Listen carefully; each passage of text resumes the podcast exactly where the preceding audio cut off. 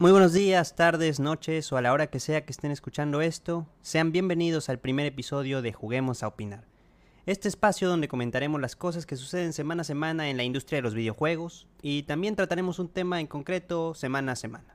Al habla Marcos y estoy acompañado de un experto en la cultura de Japón, del anime y de los videojuegos underground. Enzo, ¿cómo te encuentras? Hola Marcos, muy buenos días. Eh, pues sí, acá estamos. Eh, buena introducción, la verdad, porque es lo que mejor se me da, la verdad. Eh, así que bueno, esperemos, o esperemos les interese el día de hoy lo que vamos a hablar en el podcast. Y nada, y nada más.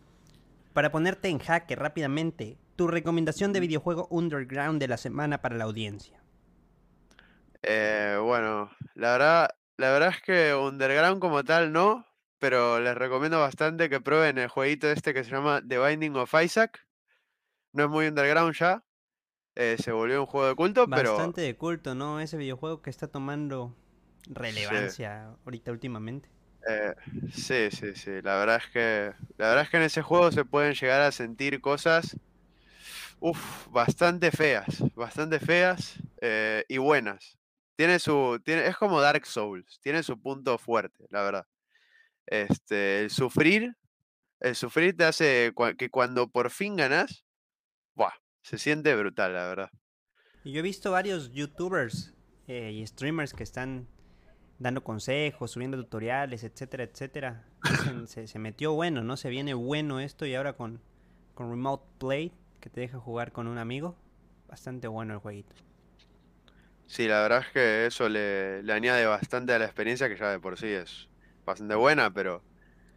Pero sí, el único problema es que de repente, claro, para la gente nueva se hizo un poco.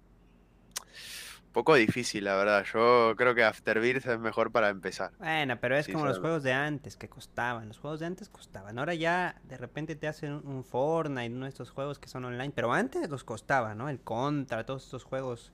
El Castlevania. O sea, eran juegos que sí costaban. Cuando uno era niño costaba. Entonces que le cueste a las nuevas generaciones también. No lo tengan todo Bueno, sí. La verdad es que sí. Igual los últimos parches arreglaron bastantes temas con los enemigos, pero bueno. Pues llegas a, llegas a Delirium y claro, bueno. Ahí, ahí ya no, no te sirve nada, no te sirve ningún parche, porque el tipo se transforma en todos los bosses del juego y se autotepea encima tuya y te, te hace pija. Bueno, bueno, pero no vamos a hablar del The Binding of Isaac. Hoy no, al menos en, esta ocasión no, ya veremos si más adelante. Pero algo que sí quisiera empezar por aquí es cuál es el lema famosísimo aquí entre nosotros, ahí cuando platicamos de tu país. Que, que siempre nos, siempre ahí está ahí eso. Que nos dices, Argentina, un país con buena gente. Con buena gente. Eso nos dicen, ¿no? Entonces. Eso es quiero, quiero hablar de esta primera noticia porque se, dio en, este día, ayer, hoy, todo este tipo de cuestiones que no sé si tú conoces al periodista Gustavo López de ESPN Argentina. Lo habrás escuchado de él, lo conoces. Es polémico este periodista, no sé, la verdad es... Mm, yo no conozco de los periodistas argentinos, pero ¿es polémico o cómo es este, este pibe? Sí, más o menos, más o menos. La verdad es que siempre dice cosas muy fuera de lugar a veces. Eh, en el fútbol, sobre todo, no. La verdad es que a veces dice cosas raras. Este, pero bueno, no, no soy quien para jugar al pobre periodista que, bueno, hará, su trabajo como puede, ¿no? Eh, pero bueno. Es que eh como dicen, aquí, aquí hay, hay un periodista David en México que dice, hay exjugadores que saben del juego, que pueden opinar del juego, hay entrenadores comentando también que saben de estrategia, saben de esto. Hay gente con muchísimos años de experiencia en el periodismo que te puede sacar notas y te puede sacar el tema. Dice, yo como ni soy, ni soy exjugador, ni soy eh, entrenador, ni tengo eh, tanta experiencia en el periodismo como para esto, mi trabajo es crear polémica. Dice, yo mi personaje lo he, lo he centrado en, en, crear polémica. Pero ¿por qué te saco a este periodista Gustavo López? Resulta ser que eh, dijo unas ahí, unas declaraciones contra Ibai. Eh, eh, porque ha tenido entrevistas con Ramos, con Dybala, con el Kun, con estos futbolistas grandes, ¿no? Que ya está con, Messi, que le manda un audio y tal, que no lo ha llevado a entrevista, no dudo que lo lleven a entrevista en un futuro a Messi, a Cristiano, Ibai tiene muchos contactos en el mundo del fútbol, ¿no? hemos visto, incluso su último programa fue Dybala.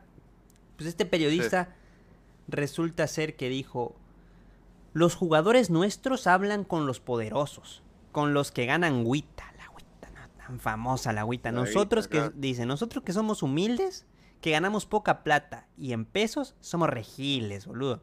No sabe nada y encima lo saca por teléfono al Kun Agüero y a Dybala y a nosotros nos orinan arriba de un puente. Sos horrible, le dijo a Ibai.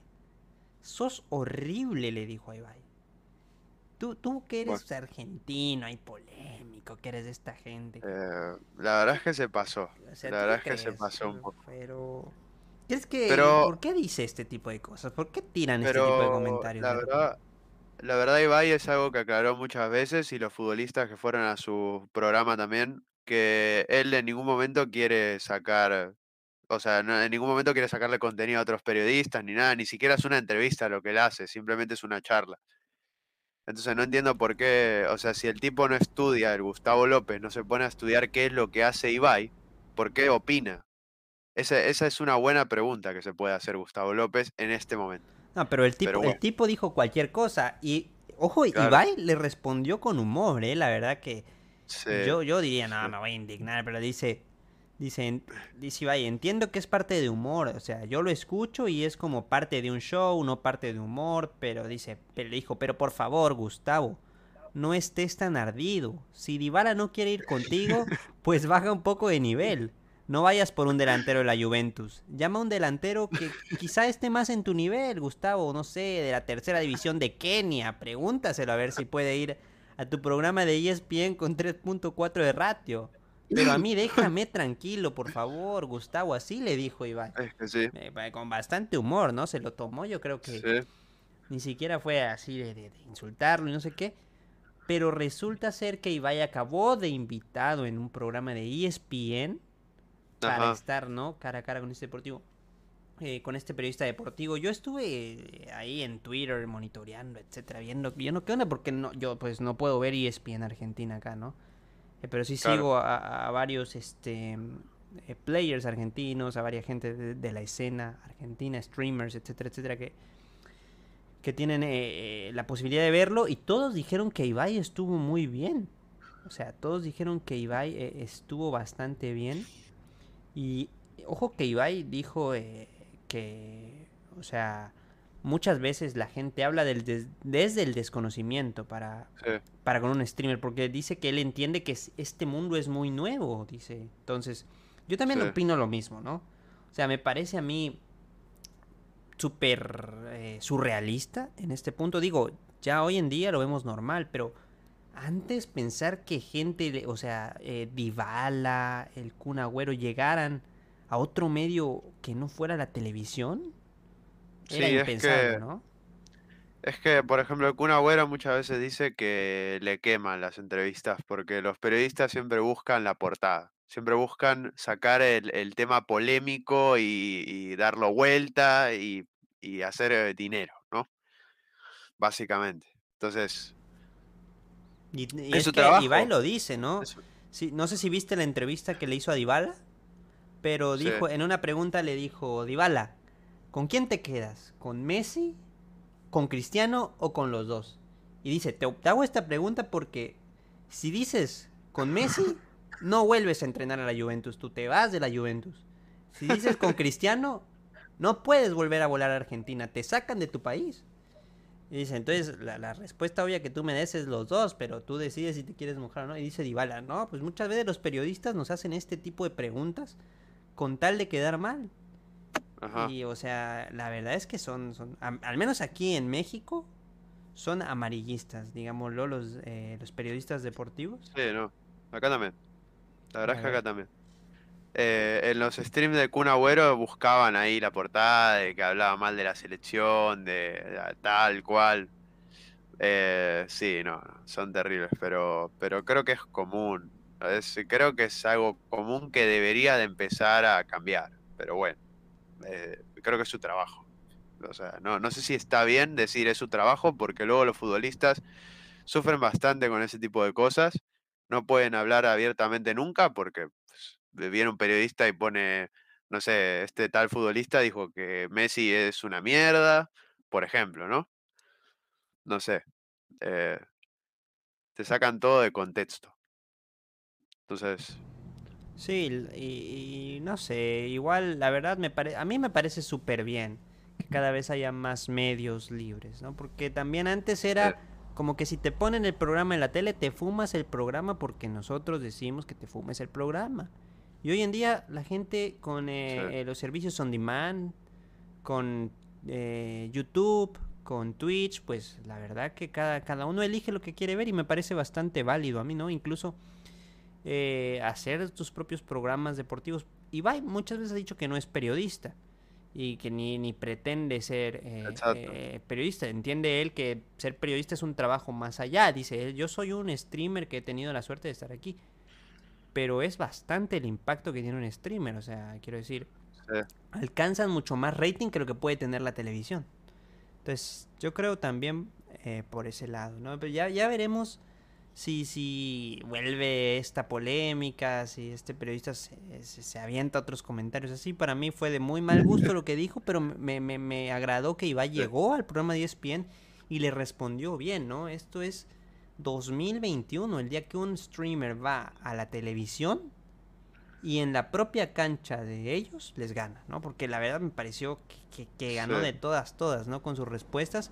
El tomárselo como se lo tomó, el res- responderles como le respondió, fue, fue para mí sí. bastante bueno. Es que Ibai siempre busca, busca ser tranquilo, busca dar un- un- una respuesta que no, que no sea agresiva, quiero decir. el- el- si lo hubiera respondido y tú a ti no te conoce nadie, a mí me ven millones de personas, como harían algunos streamers, ¿no? No hace falta decir nombres, pero, pero, este, o sea, si hubiera respondido así, hubiera salido perdiendo, obviamente, porque es más conocido. Sí, no, y la gente luego lo tira de que egocéntrico y todo, entonces, Sí, eh, muy bien respondido.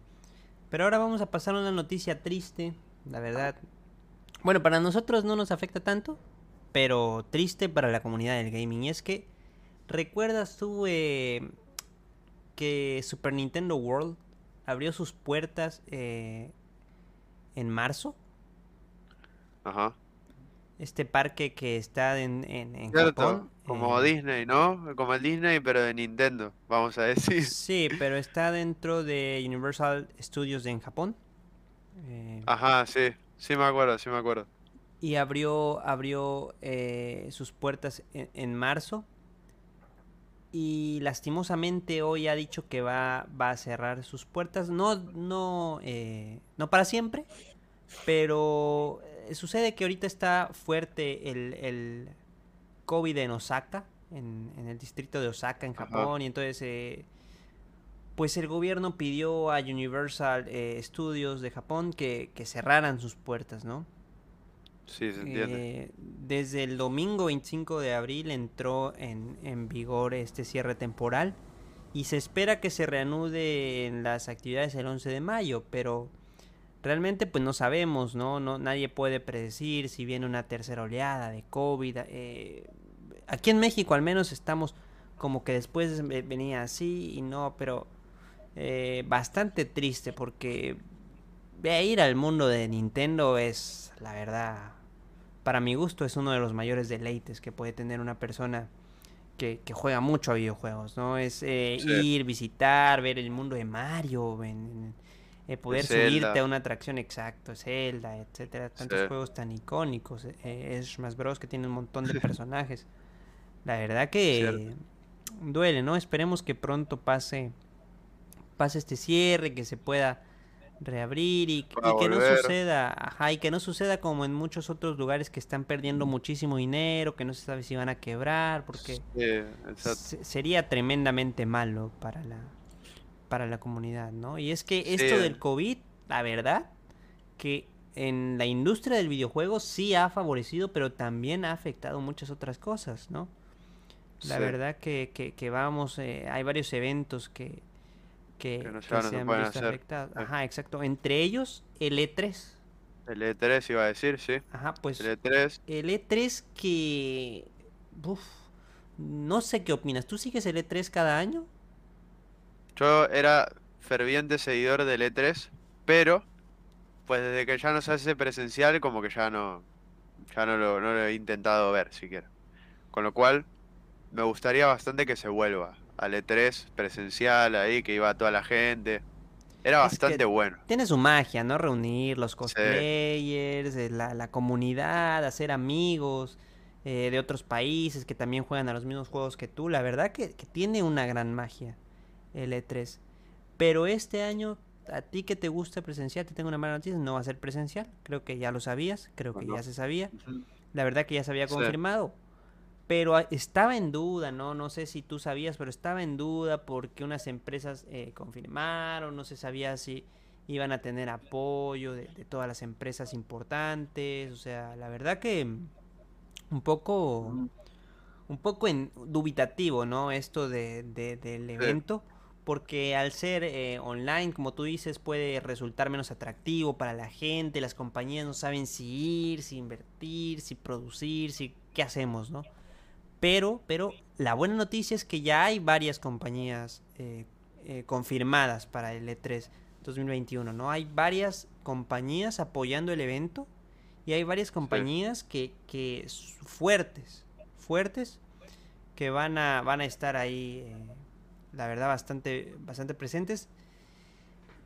Ya, vi, ya teníamos, Eso es lo bueno. eh, ya teníamos a Nintendo, Xbox, Capcom, Take Two Interactive apoyando. Pero se unieron eh, esta, esta semana, se unieron hace ya que tendrá un par de días o sí. eh, se unieron Sega, Bandai Namco, eh, Sí. Amazon Game Studios, Epic Games y Oculus. Entonces ya la lista, la verdad que la lista creció bastante. No, no sé tú qué opinas. Sí. Eh, la verdad, me parece interesante. Bastante ¿no? bien, Pueden haber bastante cosas buena interesantes. la. Sí, lo único que se pierde un poco es en Play, que bueno, mejor dicho Sony, ¿no? Eh, pues bueno, no va a participar, pero ya lleva, creo que ya lleva tiempo, ¿no? Sin participar Sony. Este, corrígeme si no, pero es lo único que se pierde de que era mítico, ¿no? Que, que ahí aparezca ahí juegos, los juegos de Play, los juegos de EA a veces que aburrían, pero bueno, yo que sé, podía ver el FIFA ahí, pero esta vez pues tampoco. Sí, no, Pl- PlayStation y, y Electronic Arts pues ya llevan un tiempo, Sí, ¿no? Sí, que no Eh, van. separados del evento. La verdad que se, se han alejado poco a poco en los últimos años. Eh, han... Digamos que no han atendido la, la invitación, ¿no? No han atendido Ajá. las invitaciones, pero me parece a mí que con todo lo que ya hay, va a estar es bastante que- interesante. La verdad es que sí. La verdad es que yo soy de los que cree que Nintendo es de los que más aporta al E3. De- hay hay eh, compañías que siempre se les ha hecho memes, ¿no? De Que siempre hacen lo mismo en el E3, como por ejemplo la mencionada EA, que bueno, ya no, no está, pero este, básicamente Nintendo es de los que más aporta y siempre es de los que más querés ver porque siempre salen con cosas buenas en el E3. Y, y- y bueno, después el resto espero que, Bueno, pero es que que EA, presenta el mismo juego todos los años y le cambia el número también. O sea, el Madden es lo es verdad. mismo, el FIFA es lo mismo. Les van a dar el premio Nobel a la ecología por reciclar todos sus juegos. O sea, la verdad que ta- tampoco vamos a, La verdad es que eh, sí. a, a Lo esperar mucho de es esa número. compañía. Sí, No, no, no, la verdad que, que bastante impresionante, pero yo creo que pueden producir buenas cosas, ¿no? Este año se ha visto cómo ha avanzado la producción, eh, los eventos a distancia, porque ya está más preparado todo que el año pasado que nos tomó por sorpresa. Así que yo creo que la verdad, eh, el E3 puede estar bastante bien. ¿Tú te esperas algún juego? ¿Estás, estás eh, a la espera de algo o simplemente vas a ver qué es lo que va a haber?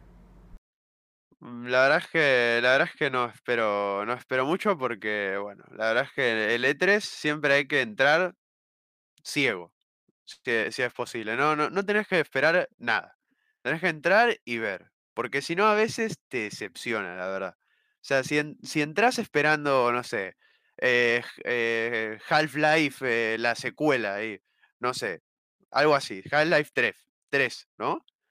O sea, si entras esperando algo así, te vas a ir decepcionado, obviamente. O sea, no. Eso es cierto. Como dicen, mejor no tener expectativas y que te sorprendan para, para bien que tener las expectativas muy altas y que te sorprendan para mal, ¿no? Sí, ajá, ajá, porque a veces siempre, normalmente los juegos buenos que presentan el E3 no son juegos que esperás, son juegos nuevos. Por ejemplo, eso es verdad. ¿eh? Por ejemplo, cuando presentaron el Unravel, cuando presentaron el Unravel en, en un E3 ya hace tiempo, este, la gente decía, wow, qué buen juego ese, ¿eh? Lo voy a, lo voy a anotar. Y luego lo. Claro, porque encima era de EA y que nadie se esperaba nada en las conferencias de, de, de, EA. Entonces, bueno, le dio puntos extra y, fue algo que nadie se esperaba. Eh, y así con varios juegos, ¿no? Que, bueno, aparecen ahí en un E3 Siempre y, luego los anotan. Siempre pueden sorprendernos. Y una de esas, de esas compañías eh, que va a estar presente en el E3 Virtual 2021 pues es Konami, ¿no? Esta desarrolladora de juegos. Que está de fiesta. Está de fiesta porque eh, su código, su famoso código Konami, no sé si lo conozcas tú. Ajá. Eh, eh, sí, sí, sí, sí. Sí lo conozco, sí lo conozco. Está de cumpleaños. Está de oh, cumpleaños y este código que, que se conoce como código Konami, pero pero que se ha usado en muchos más juegos. Con, con cameos por doquier, o sea, entrabas a, un juego random y, en, su tiempo, claro, podías entrar a un juego que ni era de Konami y tenía el código ahí en, el menú porque era, era ya un meme, era, algo brutal. Todo el mundo usaba el código para, para los cameos ahí a Konami. Y bueno, era, era una fiesta eso. Este, hoy, hoy en día incluso se sigue usando en algunos juegos como, como ahí Podríamos decir, Podríamos decir que es el Stan Lee de los códigos, ¿no? Sí. Sale en todos lados este, este código. Pues cumple 35 años. Cumple 35 años de que se de que se hizo y que se hizo sin que la compañía supiera que se hizo. Es verdad. Eso es lo más Es más viejo que nosotros. Sí, sí, no, la verdad. El programador lo, lo, lo metió ahí y dijo, ahí lo pongo para que sea más fácil el juego, para ayudar a los usuarios. Y no les digo hasta que lo lancemos. Hizo la del mexicano, ¿no? Mejor pedir ah, perdón que pedir permiso. Esa es la de, lo meto ahí, el código, nos vamos y si sale bien, sale bien, si sale mal, pido perdón y Pero resultó ser todo un éxito, ¿eh? Resultó ser eh, todo un éxito. Para celebrarlo, por cierto, se asociaron con el, el, músico japonés DJ Number 2, ¿no? Que tiene nombres de estos oh. discos de recopilaciones de 100 canciones en uno, 100 canciones en un disco, ¿no? DJ Number 2, no sé qué.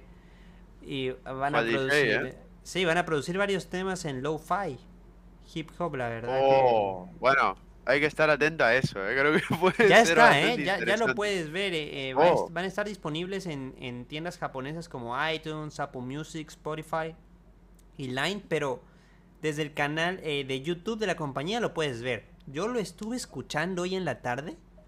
Lo estuve escuchando y me pareció buenísimo para jugar, ¿eh? buenísimo para editar, oh. para jugar, para todo este tipo de cosas.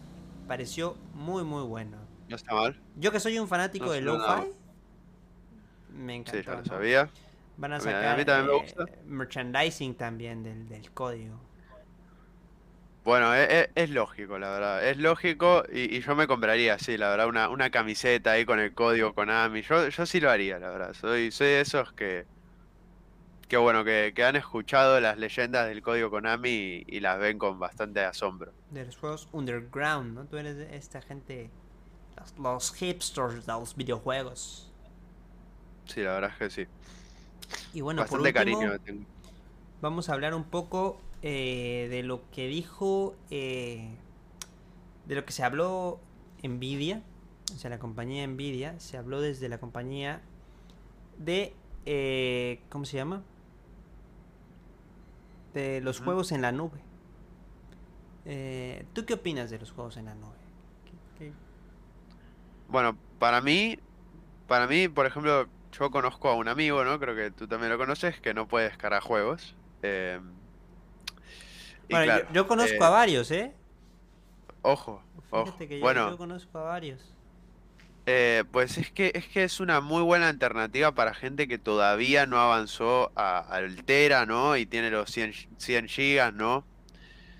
Y, y bueno, creo que es una buena alternativa para no tener que descargar esos juegos tipo Warzone que pesan 100 putos gigas. Te ocupan todo, todo el disco duro, te ocupan. Y, y bueno, y, y pues los gamers, los, los que recién empiezan en el gaming, mejor dicho, pues no, no están dispuestos a comprarse ya un Tera, un... Entonces empiezan con jueguitos, ¿no? Y Creo después... es- este amigo del que hablamos creo que no se puede descargar el Warzone, ¿no? Porque Claro, su disco duro entero pesa, no se puede descargar ni un juego de 74 gigas, imagínate. Claro. bueno, no, no.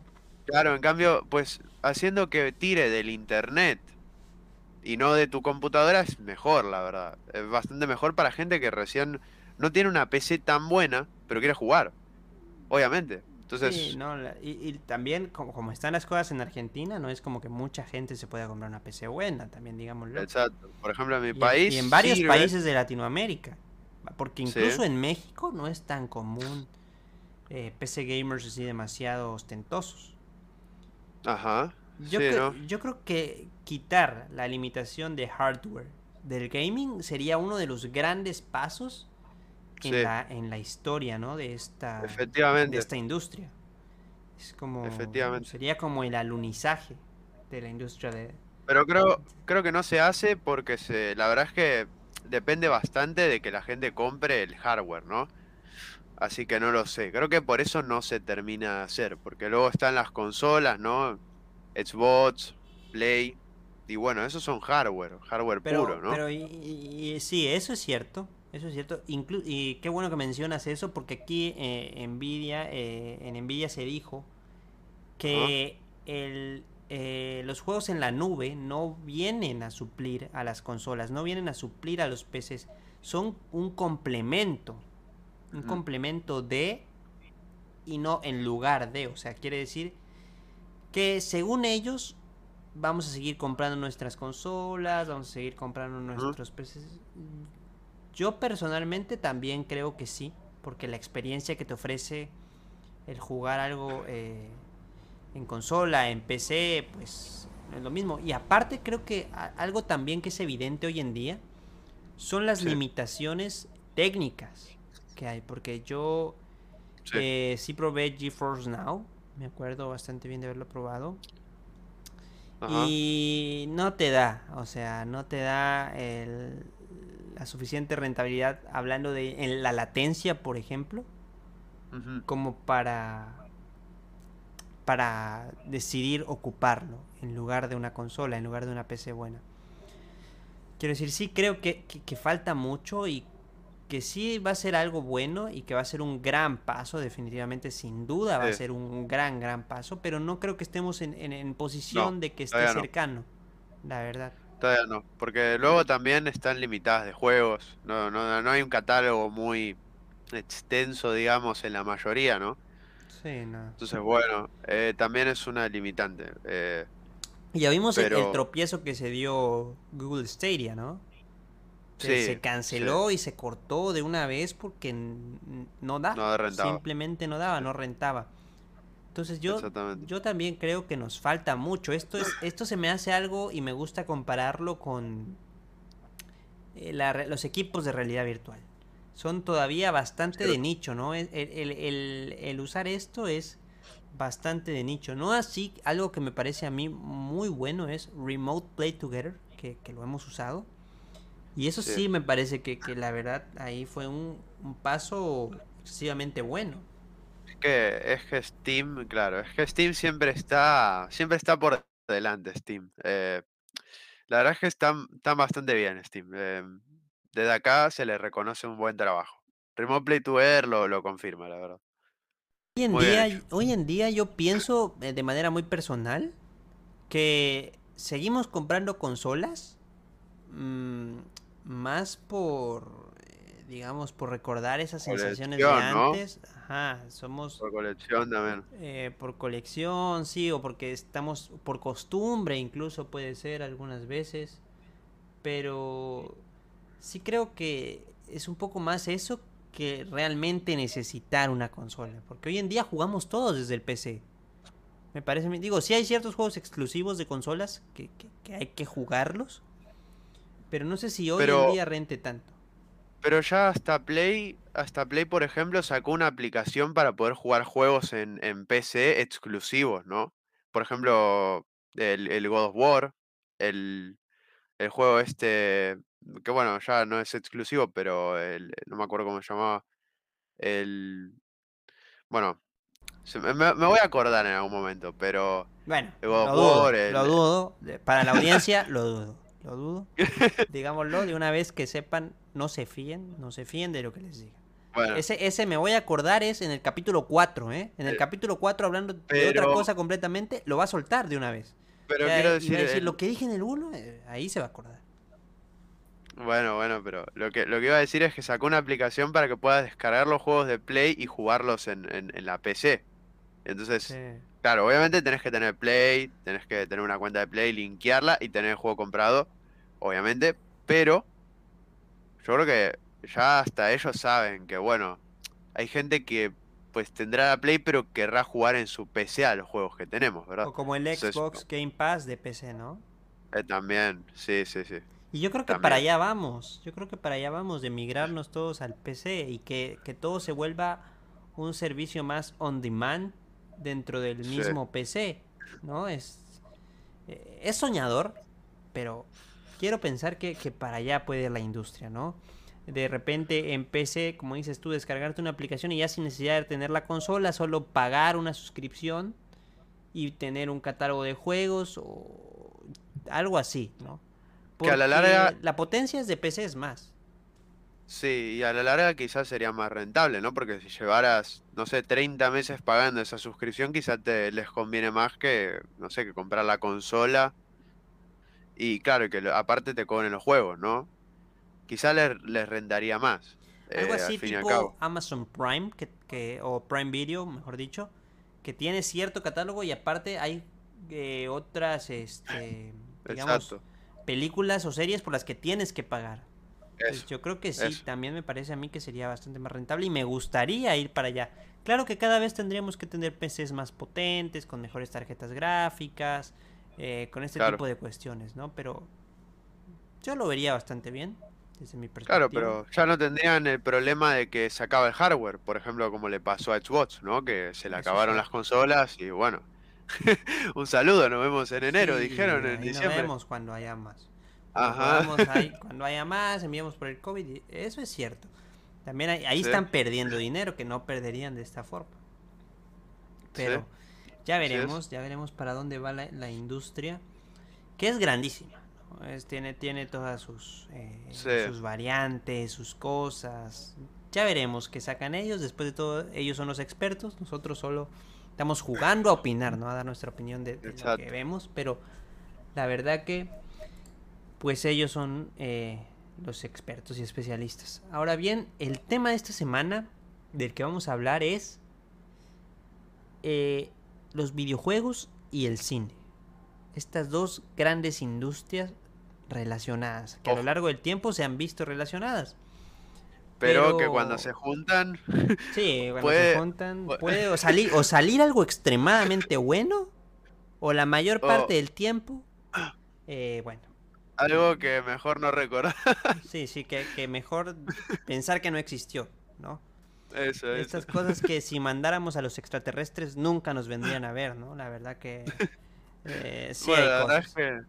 Pero yo quiero empezarte eh, hablando de lo bueno, ¿no? De, del cosas. Por ejemplo, ¿cuál es tu película favorita que relaciona estas dos industrias? Eh, uf, está, está, a ver, está difícil, pero yo creo que la que más me gustó fue reciente, fue la de la de Sonic, la verdad. Eh, creo que público difícil, ¿eh? Sí, pero pero porque no me gusta, la verdad es que he visto muy pocas y no me gusta mucho. Quizá la de pero ojo, es una mala película, pero yo la de Mortal Kombat creo que cumplió su función. La primera... Pero no te estoy hablando, o sea, hablo de que, por ejemplo, mi película favorita, y te lo, te lo dejo así, es Tron Legacy. Quiero decir, eh, es una película que combina los videojuegos y el Sí, cine. como, como Ready Player One, por ejemplo, ¿no? Que Exactamente, o sea, sí, pero Tron Legacy ajá, me parece a mí uf, una película bastante, me pareció a mí sí, bastante buena. Digo, después recibió críticas y, y- y que el desarrollo del personaje esto, ¿no? Los especialistas en cine pues sí, sí dieron cosas, pero en cuanto a efectos visuales, al menos, y banda sonora, yo eh, la verdad que quedé bastante impresionado. Digo, eh, era un bien. niño cuando la vi, pero bastante impresionado quedé cuando la vi. Me pareció bastante buena. Ojo porque Ralph el Demoledor también tiene buenas referencias, la verdad. Yo esa sí la vi, eso también me gusta. eh, Wi-Fi Ralph Tiene buenas referencias. muy buena, ¿no? La verdad, bastante buena. Ajá, sí, Pero sí, sí, sí. te estoy hablando de este tema porque justamente eh, el día de ayer domingo, eh, domingo 25 de abril, fue la 93 entrega, 93 entrega de los premios Oscar, de los premios de la Academia. Ojo, ¿eh? Y resulta ser que ganó eh, un estudio de videojuegos, ganó en los premios Oscar. Eso, ¿Y, y eso es, cómo? uf, mira, ya, ya, ya desde cómo te quedas tú, creo que así se quedaron todos. Ajá, sí, ¿cómo, cómo, cómo lo hizo? A ver, Y es que, para, para mí, para la audiencia. Sí, no, yo creo que muchos de nuestro, eh, de nuestros escuchas yo, ya lo han de haber sabido. Es algo que está muy sonado. No sé si lo conoces Ajá, tú, se llama, eh, eh, el cortometraje que ganó se llama Colette. Y es una cinta producida por Colette. Respawn Entertainment y Oculus Oh, ah, para el juego Medal of Honor Above and Beyond. oh, No, Medal of Honor, ok. Ahora sí. increíble que un cortometraje producido para un videojuego Ajá, gane en los premios de la academia. O sea, una industria y, unos premios que son tan exclusivos, tan cerrados, tan herméticos dentro de ellos mismos, porque eh, son puristas eh, los jueces de la academia. Y que gane esto, la verdad que me, me pare- a mí me, por lo menos me impresionó. a, Yo cuando vi que ganó dije, ¿qué está pasando aquí? pero, ojo porque hay un pero, creo que también tiene que ver con que el cine se vio un poco mermado, ¿no? Con el COVID también, ¿no? Como que hay cosas que, bueno, no fue un año tan, tan próspero, vamos a decir. Pero, pero imagino que, que la verdad es que tiene que ser muy bueno para que la academia le, le reconozca, ¿no? Un premio a un, a un corto de un videojuego, Claro, pero también tomemos en cuenta que dejaron entrar eh, películas de las diferentes eh, servicios on demand. O sea, dejaron entrar películas de Netflix, a los premios dejaron entrar películas de Amazon. Sí, Sí, fue sí, más porque si no, abierto, pero o sea, había bastante variedad. Tranquilamente ujú, pudo, haber- y sobre todo en cortometrajes, siempre hay, ¿no? Un cortometraje francés, de no sé qué, o un cortometraje. Bueno, eso sí. siempre, siempre hay ha- hay de dónde escoger, pero la verdad que esto me pareció bastante importante, al menos a mí me pareció bastante importante. Ahora bien, si tú no la has visto, que- quiero, quiero creer que no la has visto, Ajá. ¿qué formas tienes de verla? Te voy a comentar rápidamente para ti, Oh, para nuestros escuchas. a Si nos están a escuchando, evidentemente una de las formas de verlo es comprando el juego, ¿no? Medal of Honor, Above and Beyond. Si lo compras, eh, eh, eh, claro que podrás acceder al corto. Eh, pero este es un juego de realidad virtual y todavía está bastante de nicho, ¿no? La realidad virtual. Entonces es probable que la mayoría de, de quienes nos están escuchando no lo vayan a comprar.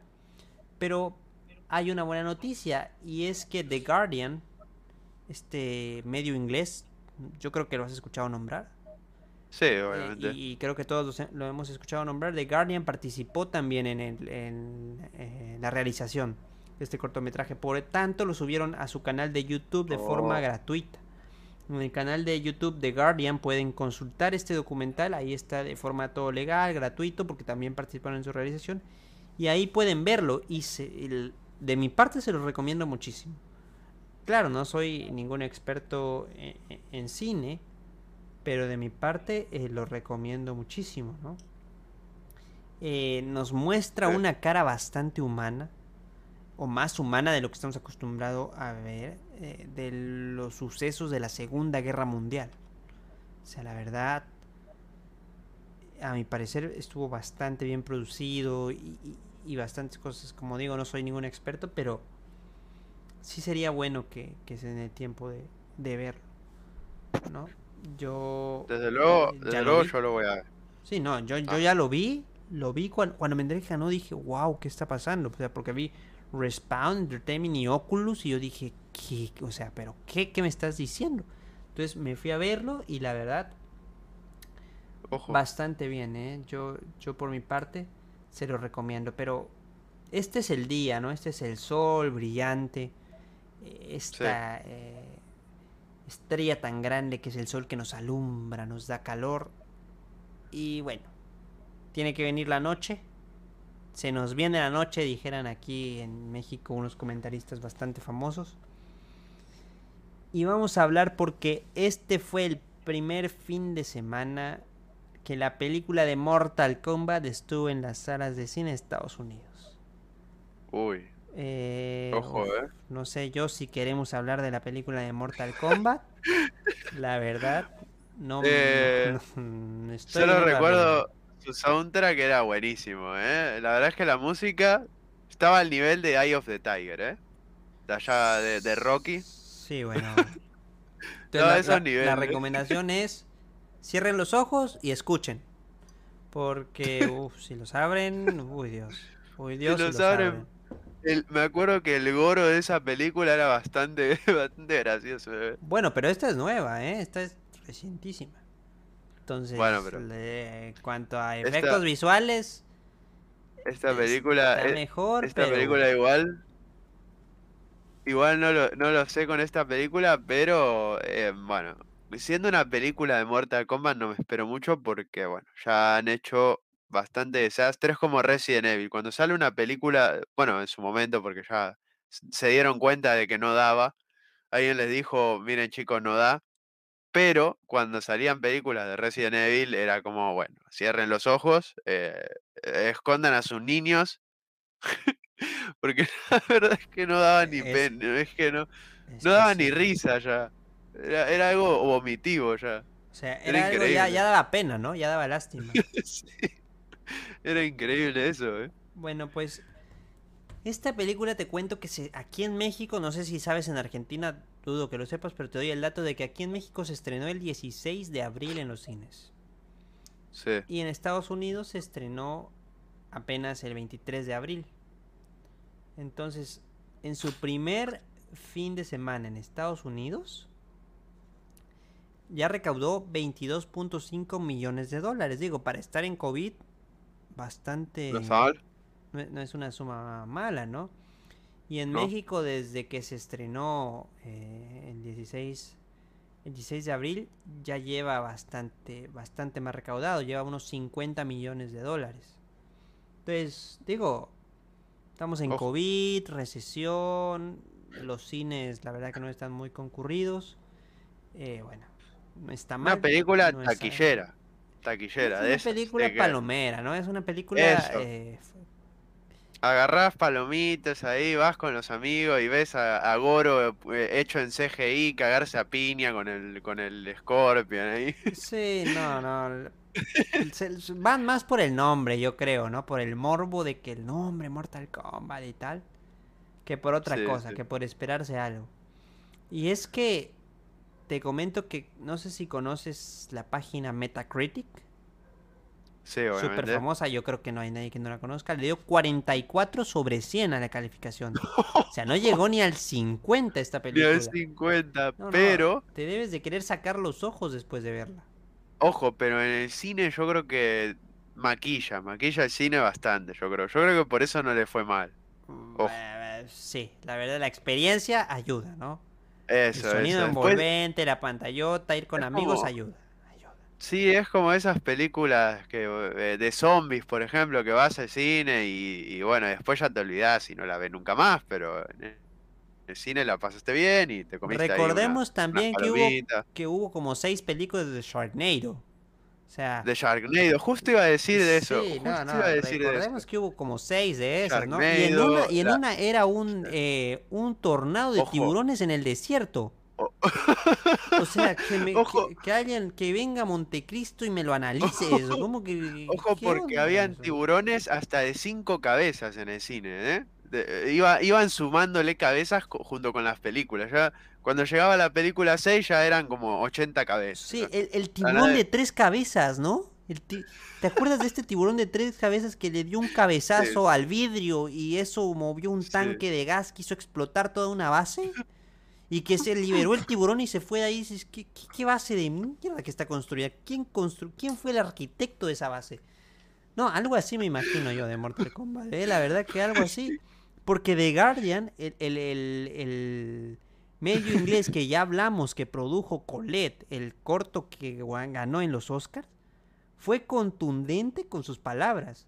Dijo, y cito a The Guardian, nuevo intento tonto y anticuado de transportar el clásico juego de lucha a la gran pantalla, que como mucho vale la pena para ser vista en una noche de borrachera. Fue a la yugular, ¿eh? no se guardaron nada. No les Bueno. importó nada, le hicieron la tomoenaga a la película de una vez. Fueron directos. No, sí, la verdad que, que ni Marta Villalobos así. se aventaba estas llaves. Digámoslo, no, no, la verdad. Pero es que es el problema. Es el problema porque, pues es que ya, ya se ha visto, ¿no? Sharknado, como estábamos diciendo, la, la de los tiburones de 80 cabezas que, que no sé cómo se inventan una cabeza, que de la nada hay una cabeza hasta en la cola. Tiene una cabeza ya, es algo que es hasta deformi, de- deforme, es grosero, ¿no? Ya, es falta de respeto al público eso. Pobre, pobre tiburón, le ponen cabeza hasta, hasta en la, en las aletas ya, no, no tiene sentido. Bueno, Bueno, pero a la gente que hace estas películas no les importa nada, ¿eh? A la gente, porque Sí, te no. cuento, eh, nuestro amigo este que no puede instalar juegos en su, en su PC, que le mandamos un saludo desde aquí, sí, la verdad Eh, es que sí. ¿Mandamos un saludo? siempre nos dice, bueno, en la película vean al director que te, te da la- las tablas, te, te va diciendo cómo puede Ajá, sí. ser, qué esperarte. Bueno, te platico que el director de esta película, lo único que había hecho antes de, de- de esta cinta de Mortal Kombat eran comerciales. ¿Qué esperamos con eso? O sea, Bueno. ¿a qué le tiramos? ¿A que nos anuncien un jabón en medio de la pelea? O sea, la verdad que, que cualquier cosa, ¿no? Esperamos con eso. Pues este señor, a pesar de estar viendo las críticas que le están dando a su película, dejó abierta la posibilidad de que haya una secuela. Ojo, o eh, humilde señor. ¡Qué valor, eh! Y dijo que eso lo van a... O sea, que eso no está en sus manos, dijo. Que lo van a decidir los fans. Y con todo lo que ha recaudado esta película en tiempos de pandemia, Eso nos están decir que... amenazando a mano armada con que haya Sí. una segunda parte de esta película.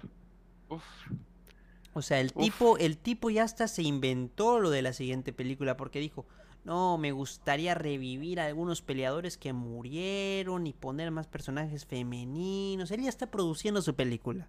Ojo, ese ya se está imaginando a Milena ahí, eh, ya eh, con los dientes ahí, esos que tiene, eh, anunciando una, una pasta de dientes, ¿no?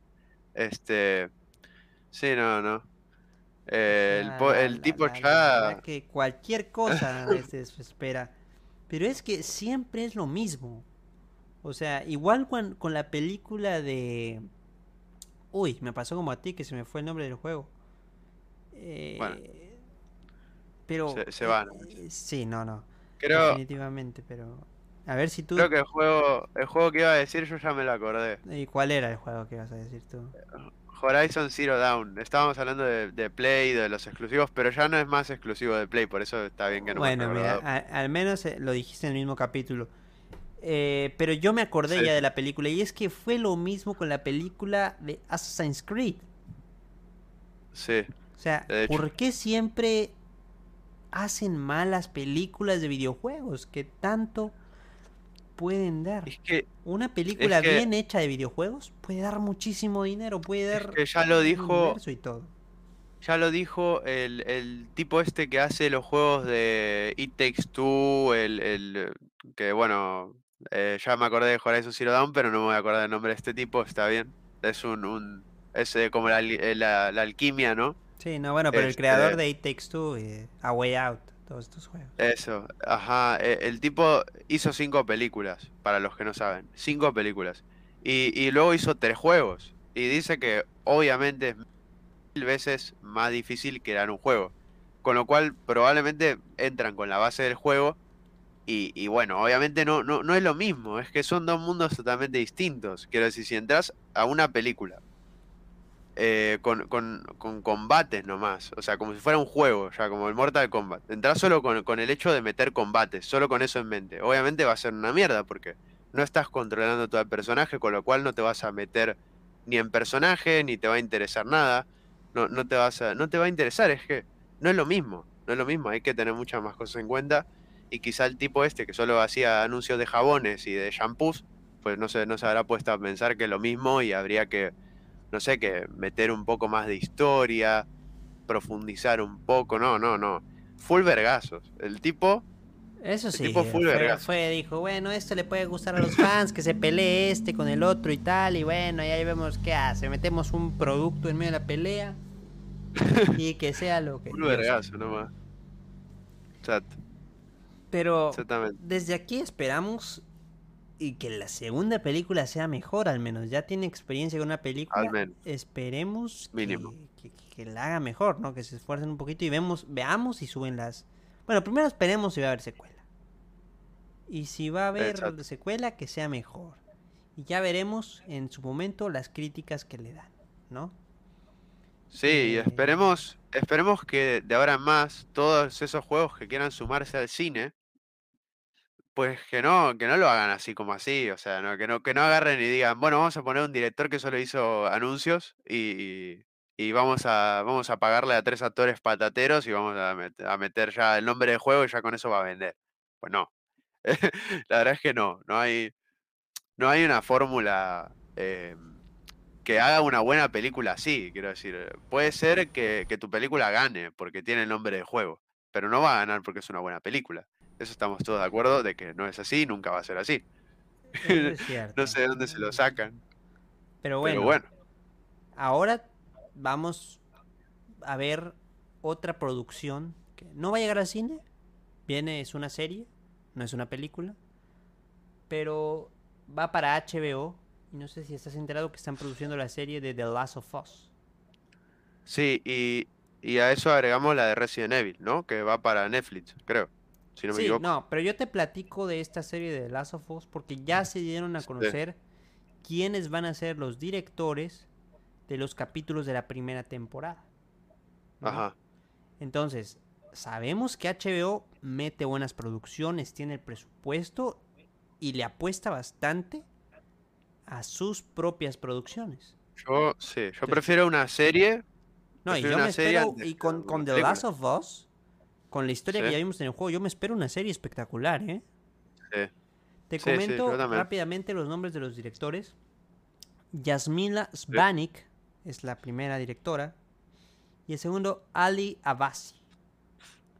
Ojo. Eh, puede que no te suenen de nada, ¿No? Probablemente. Es que nos falta, nos falta el arquitecto de- del cine acá, pero claro. Sí, no, bueno, nuestro por- especialista, que ya lo escucharán en otros podcasts. Esperamos que se una, pero ahorita está hibernando en la cámara de Claro. recuperación de Goku.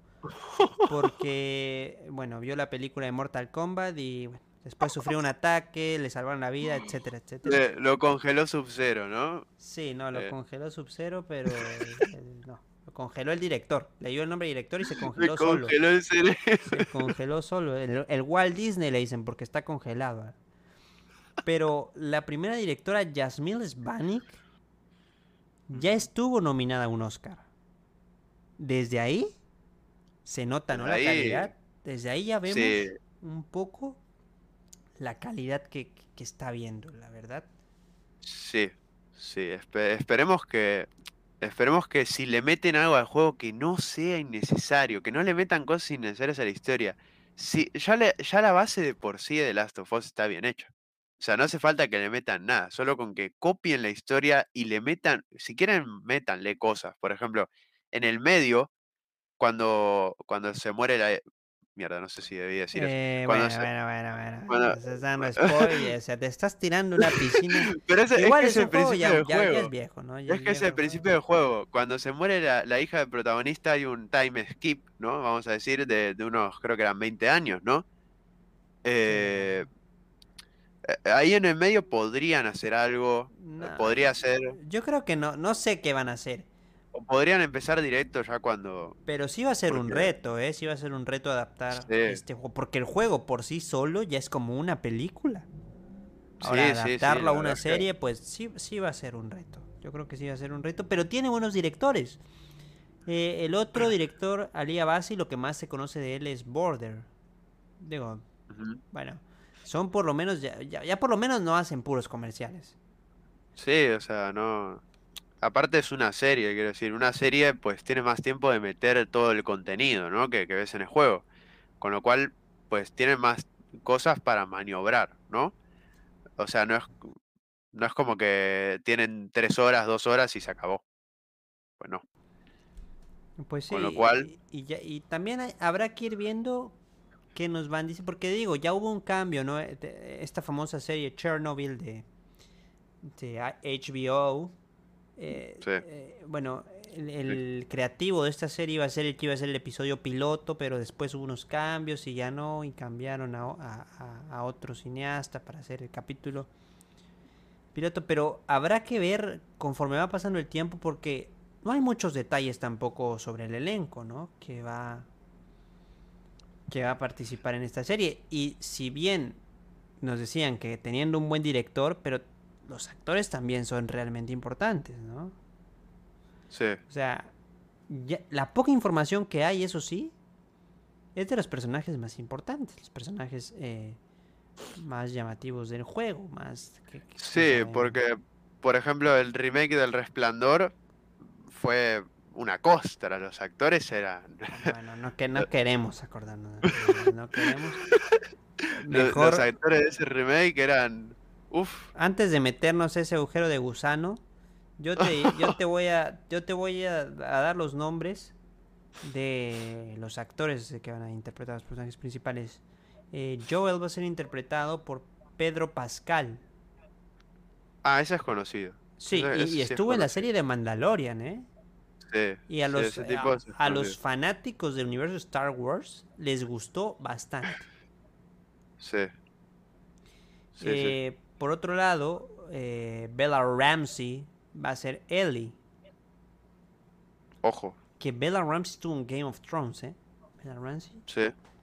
Con lo cual, No bastantes tablas tienen estos actores. Yo, te lo dije, ¿no? Eh, HBO es, es una casa productora que le gusta apostarle a sus producciones. Les gusta meter el presupuesto y se van con todo. No dejan nada. Y eso me gusta. O sea, yo sinceramente te- voy a ver esta serie. La verdad, ya tengo decidido desde ya que voy a ver esta serie. Sí, no importa cómo sea, ¿no? Ya si después no es lo que se esperaba, bueno, tampoco pasa nada, ¿no? Quiero decir, Sí, o sea, mis expectativas son altas, pero siempre hay que ver, Ajá. ¿no? Siempre hay que ver. sí, Eh, obviamente, lo que nosotros recomendamos es rejugar el juego antes de la serie, porque es una un un dato muy importante, sí. dato muy importante porque después cuando veas la serie vas a decir, oh, esto lo añadieron, esto no. Ajá, pudieron meter esto acá, ¿no? Nos ayuda a tener más, más ajá. contexto de todo, pero ya iremos Buena idea. viendo. Ya iremos viendo, pero impresionante, ¿no? Lo que, lo que ha avanzado la industria del videojuego y la industria del cine cuando se juntan. O sea, todavía seguimos teniendo cosas que, que no nos Sí, gustan. algunos, que- que- algunos recuerdos de antaño. Sí, no, y algunas cosas como el Mortal Kombat que preferimos que no hubieran salido. Pero Sí, bueno. bueno. Ahí Eh, están. ya veremos más adelante eh, si vamos teniendo más información de estas producciones, ya lo platicaremos. eh, si van saliendo nuevas producciones, se van haciendo nuevas series nuevas películas de otros juegos, eh, como decías, la producción de Resident Evil de Netflix, bueno, pues Sí, que esa no me da muy buena espina porque Netflix ya sabemos un Pasa, poco lo que sí. hace, ¿no? Con... Pasa que ni siquiera son actores. También es verdad. ¿No? Son, son, eh, son este eh, personajes animados, vamos a decir. ¿No? Pero ya hemos visto no que, que- que- que- que Netflix. Uf, Netflix.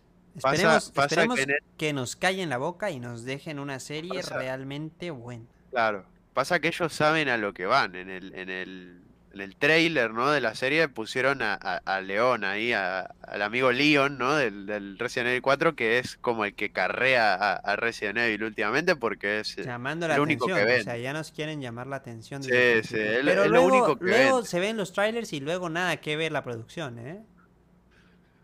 Ajá. Sí, Así que El, yo no el me producto adelantaría. final, Yo no me producto final no tiene nada que ver. ¿Sí que? Sí, así que ya veremos, ¿no? Pero bueno, vamos despidiendo aquí. El podcast ya fue Sí. bastante tiempo y, y- y tratamos todo lo que había que tratar. Entonces, Sí, yo si creo que ¿tienes alguna conclusión bien. final? Eh, pues bueno, gente, si quieren hacer su propia película de videojuegos, eh, por lo menos no contraten a, a un pibe que solo hizo anuncios. Eh, esa es una buena conclusión por el día de hoy, la verdad. Eh, el, el pibe de los anuncios, déjenlo que siga haciendo su jabón en polvo ahí, jabón líquido, Sí, eh, no, la verdad que para no. mano. Pero bueno, cua- cualquiera con una cámara y un celular yo creo que dirige mejor que que el tipo. Pero bueno, eso ya lo veremos en otra ocasión. Yo por mi parte Ajá. les doy las gracias por habernos escuchado. Espero que nos puedan escuchar la siguiente Sí. semana, nos puedan sintonizar la siguiente semana. Ya veremos qué noticias nos trae la, la industria del videojuego, ya veremos qué tema tendremos la siguiente semana para platicar de acuerdo a lo que se vaya gestando en esta semana. Por mi parte ha sido todo. Espero que tengan muy buen día, muy buen día de trabajo si nos están escuchando el trabajo, muy buena noche si están Sí. jugando o en el momento en el que se encuentren. Así que nos vemos y adiós. Adiós. We'll be right.